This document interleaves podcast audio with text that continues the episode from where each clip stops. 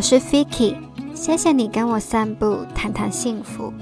今天是逐渐炎热的六月天，前几天下雨了，好像蛮清凉的，但是一没有雨呢，就非常闷热。漫长的夏天终于来了，先说声不好意思，因为之前我感冒失声了，没有出来散步，要你久等了。最近真的很多人生病。所以你也要好好照顾身体哦。今天的幸福主题，我们会谈如何当一个享乐主义者的实际做法。还记得我们之前有讨论过享乐主义吗？这门哲学是从二千年前的古希腊哲学家伊比鸠鲁所带来的思想。那今天呢，我们要结合现代心理学的角度去切入，来探究当一个感受性享乐主义者得到幸福的做法。什么是感受性享乐主义呢？今次的幸福定义是什么？还有运用行为心理学来实现幸福的原则和步骤，我们都会在今次三步中提到。今天就是将抽象哲学概念化为实作的日子。虽然我们散步一直都在说幸福，但不得不说，如果没有实作，是不会改变现状的，更别说要实现幸福。就算是我们经常听说的“转念就是幸福”，改变心态就是幸福，也是要花力气去改变思考习惯。也是真的落力做了，才会有改变，才会有进展。其实，在我们每一次说完幸福回到生活时，我都希望我们会有一点点改变。我自己啦，也是想太多、做太小的人，所以我们一起努力吧。好，今天的内容是来自于一本书，书名是。设计幸福经济学乘心理学乘行为科学，实现理想人生的务实思维。作者 Paul Dolan 是一位经济学家，也是心理学家。他在伦敦的顶尖大学 LSE 当教授，而他的幸福学研究呢，还被应用在英国的公共政策上。所以这本书是满满的幸福学研究和数据，蛮有趣的。比如什么年纪的人，有没有结婚、有没有小孩的人比较幸福呢？想知道答案的话，就去翻书喽。今天我们会从这一位 Professor Dolan 对于幸福的定义开始。还记得享乐主义的 motto 吗？愉悦 （pleasure） 是最重要的事。那作者他也认同。不过，他还加入了另一个元素——目标。所以，他的幸福定义呢，就是幸福等于愉悦加目的。他认为两者同等重要。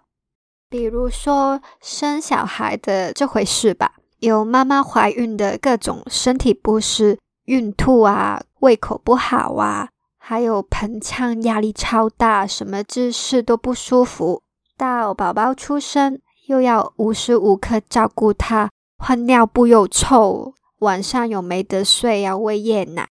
以上哪一件事是愉悦的呢？没有。但是新手爸妈还是会觉得有宝宝是很幸福的，他们会觉得照顾好宝宝就是有意义的事，也会成为他们往后几年、十几年的目的。这一种目的感 （sense of purpose）。是幸福的重要元素，最能够体现在那些让你很吃力，但是你会觉得很有意义，还会自然感觉到幸福的事。所以，在这本书，作者对于幸福的定义就是随着时间变化的愉悦感与目标感。注意哦，他所说的是感受，毕竟幸福是一种感受嘛。虽然我们是知道了。知道这个幸福是感受，但是我们很少会留意自己的感受。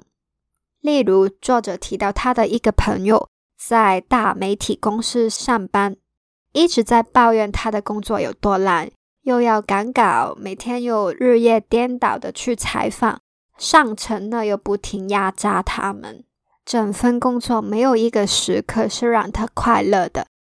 但是他还是会打圆场说：“不过我还是很满意自己的生活啦，因为在大公司里工作嘛，那不是很矛盾吗？”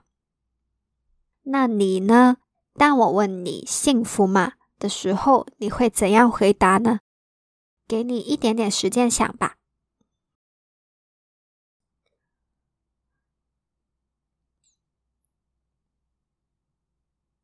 当你评定自己幸不幸福时，你是用什么来衡量的呢？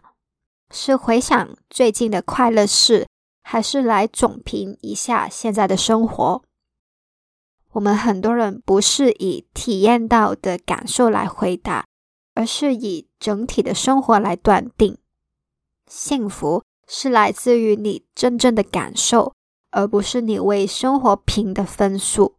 这就是 Dolan 所说的感受性享乐主义。幸福里包含了愉悦感和目标感两种同样重要的元素。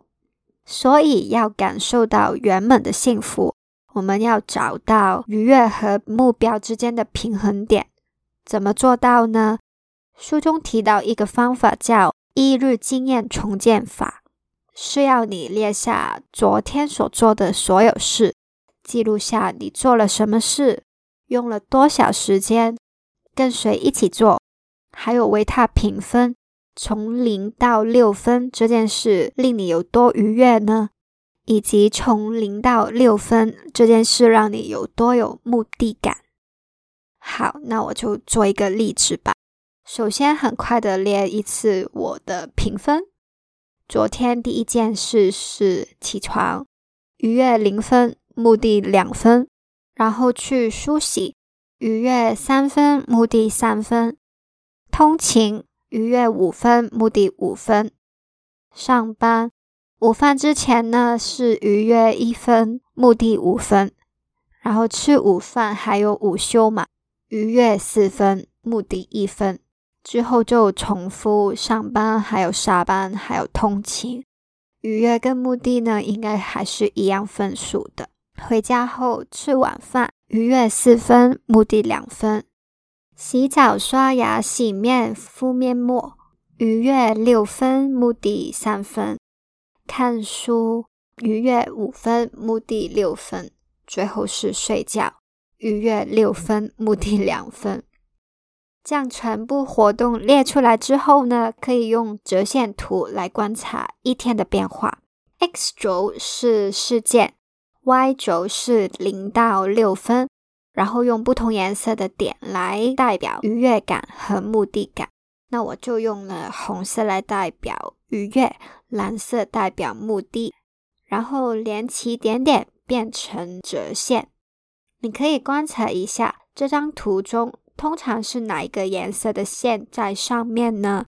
我的呢，就是白天时间多数是目的感多于愉悦感，晚上就是相反，还算是平衡吧。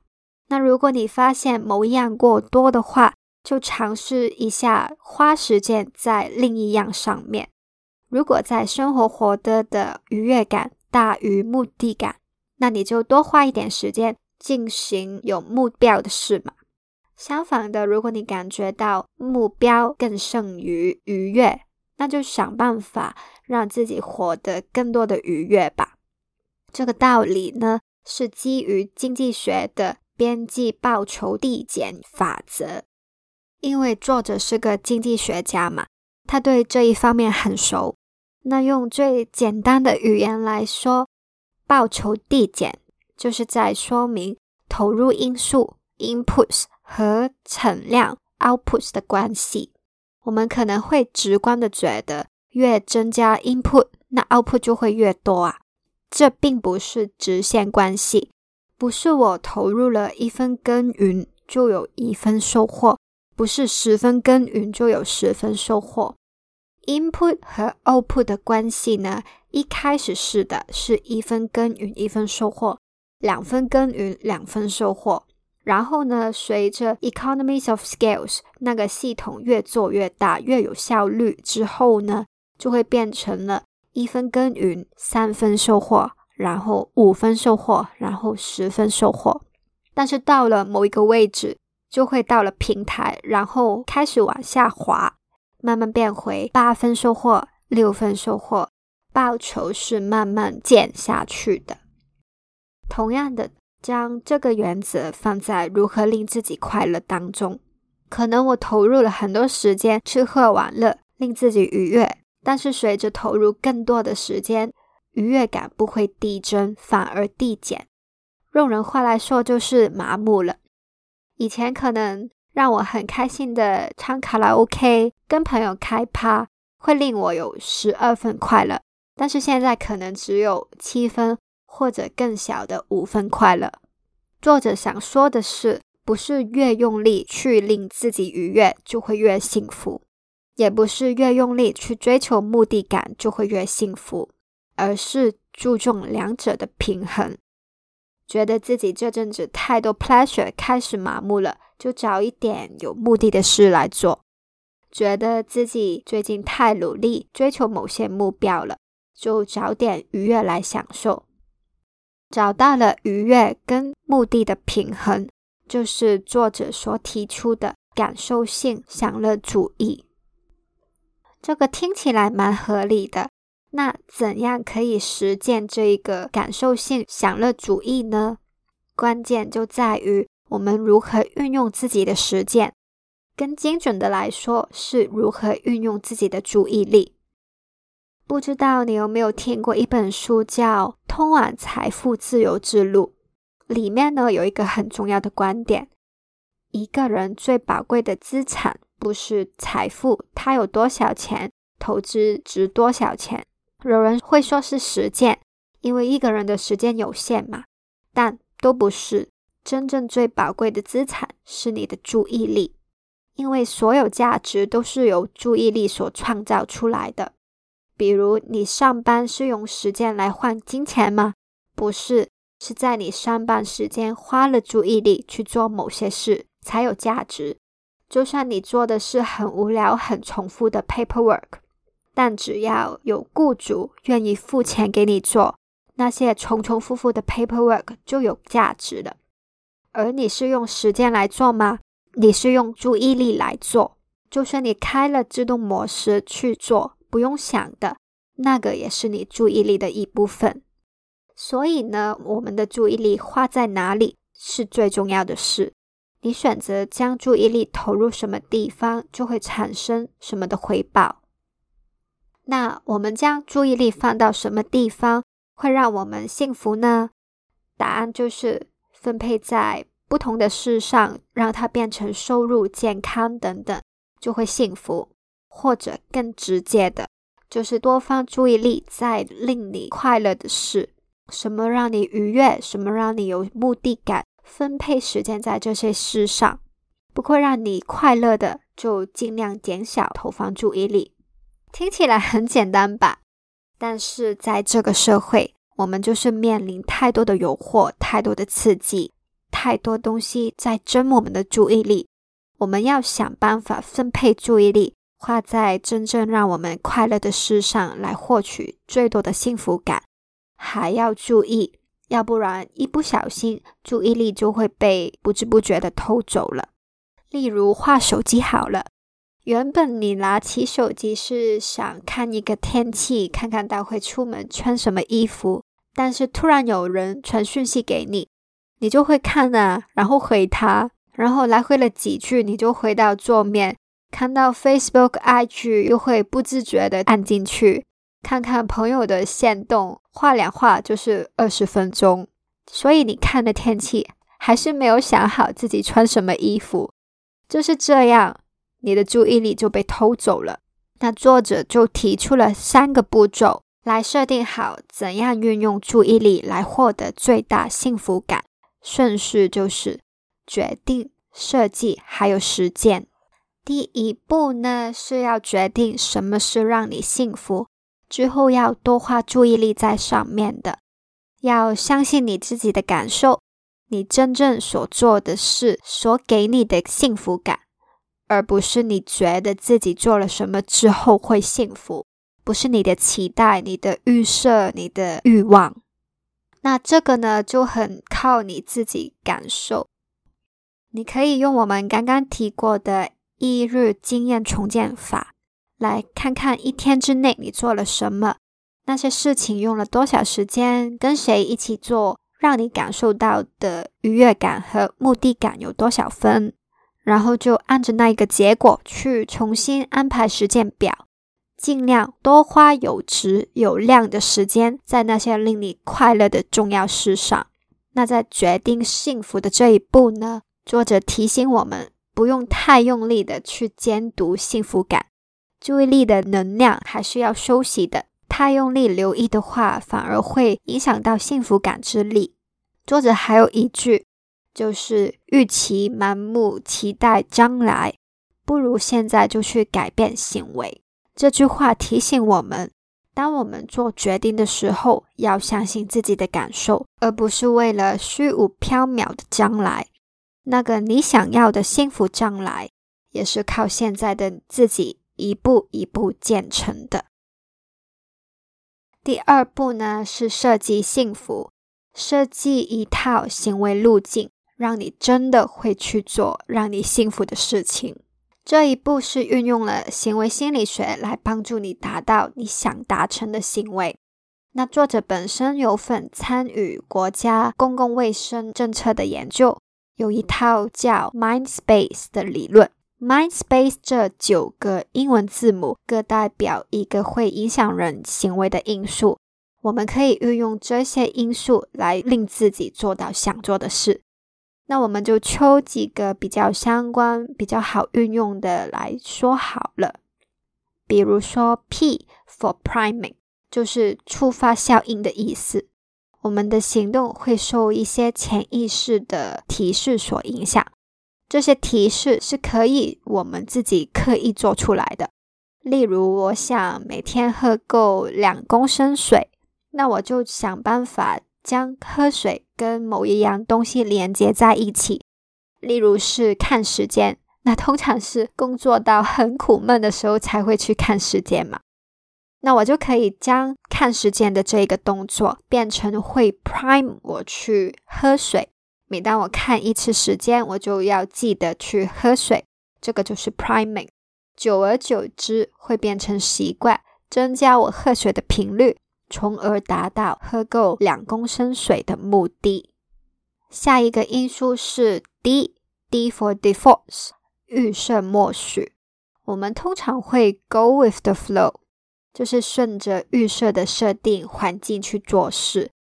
例如说，我想下班后去跑步，那我就将回到家要换的衣服变成运动服，还穿上袜子。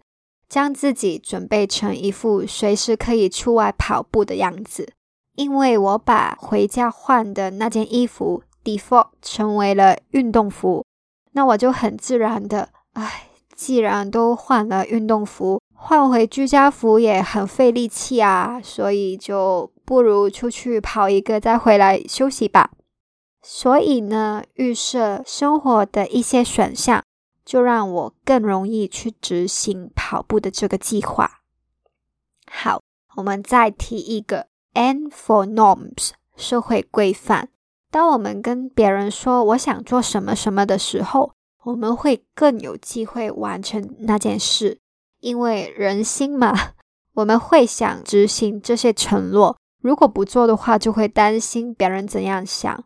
运用这一种可以说是社交压力嘛。这种压力可以促成我们想做的事。例如，我发现我很想看书，但总是看不下去，就没有那个恒心，所以我就去参加读书会。读书会是跟别人一起共读嘛？那你也要看一点点书，才有东西跟别人分享。所以读书会就成为了我的社会规范。每个会员看似都有在看书。分享了很多见解，那我也不能太出丑吧，所以呢，那就成为了我会认真读书的其中一个动力。我觉得作者提出的这几个行为因素也蛮有用的，你也可以参考一下。有什么习惯想养成呢？怎样会令自己更容易去做到呢？那书中提到要去 nudge，轻轻一推，将想做的事的做法变简单，而不是用力 push，要一步登天，将大专案变成阶段性的目标。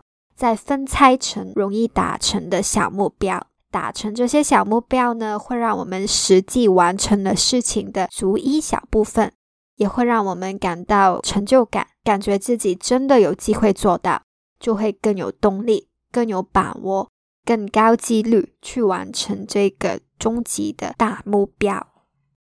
那设计好你的路径，第三步就是要去做，去实践幸福。去做其实很简单，就没有其他步骤啦，就是照着你设计好的去做就行。在这个部分呢，作者主要是提供一些心法，确保我们的注意力有好好运作，focus 在重要的事上。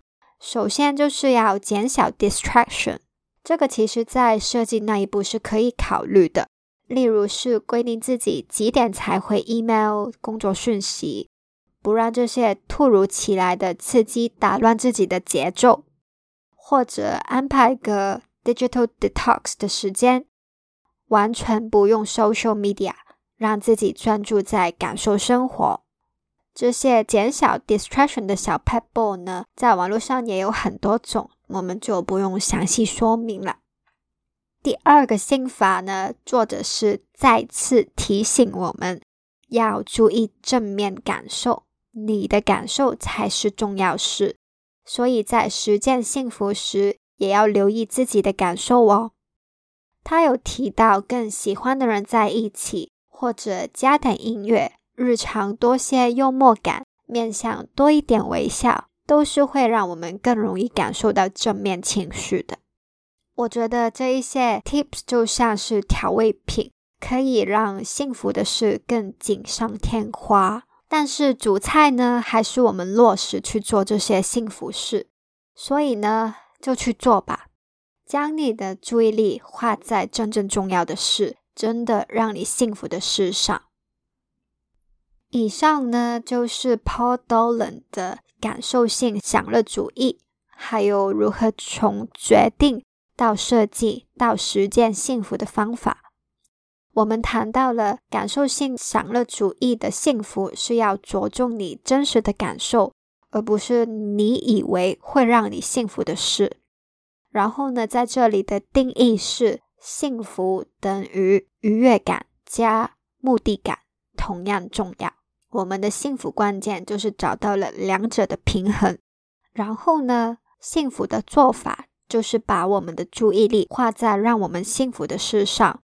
这个呢，是我们可以塑造出来的，由决定那些事会让我们幸福，到设计我们的生活形态，用行为心理学的小 pebble 去制造更多的机会去完成这些幸福事，到真的落实实践这些幸福事，不受外来的刺激骚扰，这个就是设计幸福的流程。听到这里。你是不是也蠢蠢欲动，想着手走一次这套幸福之程呢？我自己是蛮喜欢这本书的概念。首先，Dolan 对幸福的定义是愉悦加目的，这个我是自己深深体会到的。当我感受不到目的感，我就会感觉空洞；但当我感受不到愉悦呢，我就会觉得很辛苦，人生好难。所以，唯有取得两者平衡，才会感受到满足的状态。所以呢，我也很建议你要经常去决策自己有没有平衡到这两者，欠哪一方的话，就多去做那一个感受的事情。然后呢，我对于设计幸福中的那些行为心理学因素是蛮有印象的。那希望我真的运用了之后，可以达到我想要的效果吧。最后一点，这本书也有提醒我的，就是在想什么让我幸福的时候，不要只看远方的未来，以为什么会让我幸福，而是要相信感受，把握现在就去改变行为，或者更简单的，把握现在就去感受让我幸福的事物。现在，请你用三十秒的时间想一想，最近让你感到幸福的事物是什么呢？那不一定是很远的记忆，就昨天吧。昨天最令你幸福的是什么呢？为什么那个事物令你幸福？是带来了愉悦，还是目的感？现在的你是处于偏愉悦还是偏目的感的生活呢？会不会想试一试天平的另一面事物不是一下幸福感吗？想改变自己的生活习惯？放更多注意力在你在意的幸福事物的话呢，记得可以运用我们刚才所谈的决定、设计、实践流程哦。谢谢你收听到最后，不知道你对这一集的行为心理学有什么感想呢？欢迎到这一集的网址留言告诉我，或者在 IG 上找我也行。我的 IG 是 viki.coco。喜欢的话，请订阅这个节目，还有 follow 我的 IG，就不会错过最新的节目啦。请记得，我们每个人都值得，而且有能力幸福。我们下次约会见，拜。